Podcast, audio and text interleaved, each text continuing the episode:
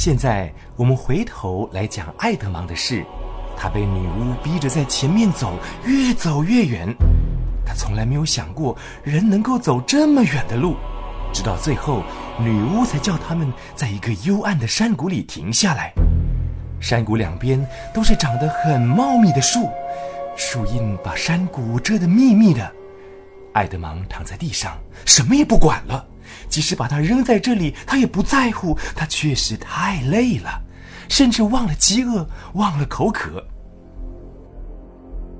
女巫和矮老头则坐在他旁边，低声谈话。矮老头说：“哎，陛下，我看呐，我们是白费劲儿了。他们现在一定到大石桌啦。也许大豺狼会闻出我们在这里，给我们带消息来的。呃，就算带来了消息，呃，也不会是好的。”开培拉堡的四个王位，哼！如果只有三个王位上有人，又怎么说呢？这样就不符合那个预言，预言也就不灵了。呃，他在这里，随便你怎么做都是一样啊。矮老头甚至到了现在还不敢在他的女主人面前提起阿斯能这三个字。他也许不会待在这里很久，等他走了之后，我们再把那三个推翻。哎，把这个家伙扣留在这里，说不定会好一点哦，可以用来讨价还价。好啊，留着给他们救走是吗？那么我们最好马上就动手，做我们应该做的事。我倒喜欢把这家伙带到大石桌去，再做处置。那地方比较合适，而且这种事情向来都是在那里举行的。要把大石桌拿来做这种用途，恐怕还有一段长久的时间呢。是啊，好，就这么办，马上开始吧。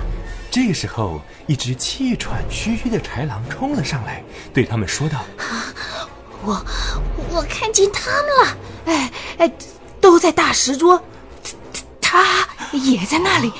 他们把毛格林队长杀死了。哎呦，我是躲在树林里偷看的，看得清清楚楚。杀他的是亚当的一个儿子。啊，快逃啊，快逃啊！不，用不着逃，快回去。”召集我们的人，快点赶到这里来见我！把巨人、狼心狗肺人、树妖、食尸鬼、幽灵都叫来，我们要打一仗，怕什么？我不是还有魔杖吗？等他们的队伍冲过来，我不让他们一个个变成石头才怪！快去，我还要在这里办点小事。等你们来到以后就出发。那畜生点了点头，扭转身如快马一般的跑了。女巫又对矮老头说：“哦，还没有桌子，等我想想看。对了，最好把这家伙绑在树上。”埃德蒙被矮老头毛手毛脚的推到一棵树旁，靠着树，结结实实的给反绑在树上。他看见女巫脱掉披风，露出白嫩的膀臂，由于手臂出奇的白，所以他看得见。不是他再不能看见别的什么，而是在山谷浓密的树底下，天是那么的暗。准备好寄生。于是，矮老头把爱德芒的衣服解开，反折过来披在肩上，抓住爱德芒的头发往后一扯，使他不得不把下巴扬起，脖子伸长。这时，艾德玛听到沙沙沙的一阵怪声。起初也不知道是什么在响，过一会儿才明白那是磨刀子的声音。就在这千钧一发之际，忽然听到四面八方响起了擂鼓也似的马蹄声和翅膀的拍击声，又听到女巫尖叫了一声，这些声音在她周围乱成一团。接着，又觉得有人把他从树上解开了，用强壮的手臂围着他，耳边响起了和蔼的声音。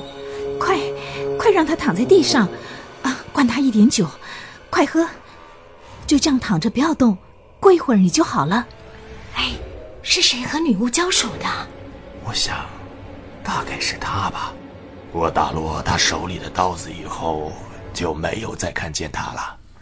接着我就去追那矮老头。你们的意思是说，女巫已经逃掉了吗？可不是嘛！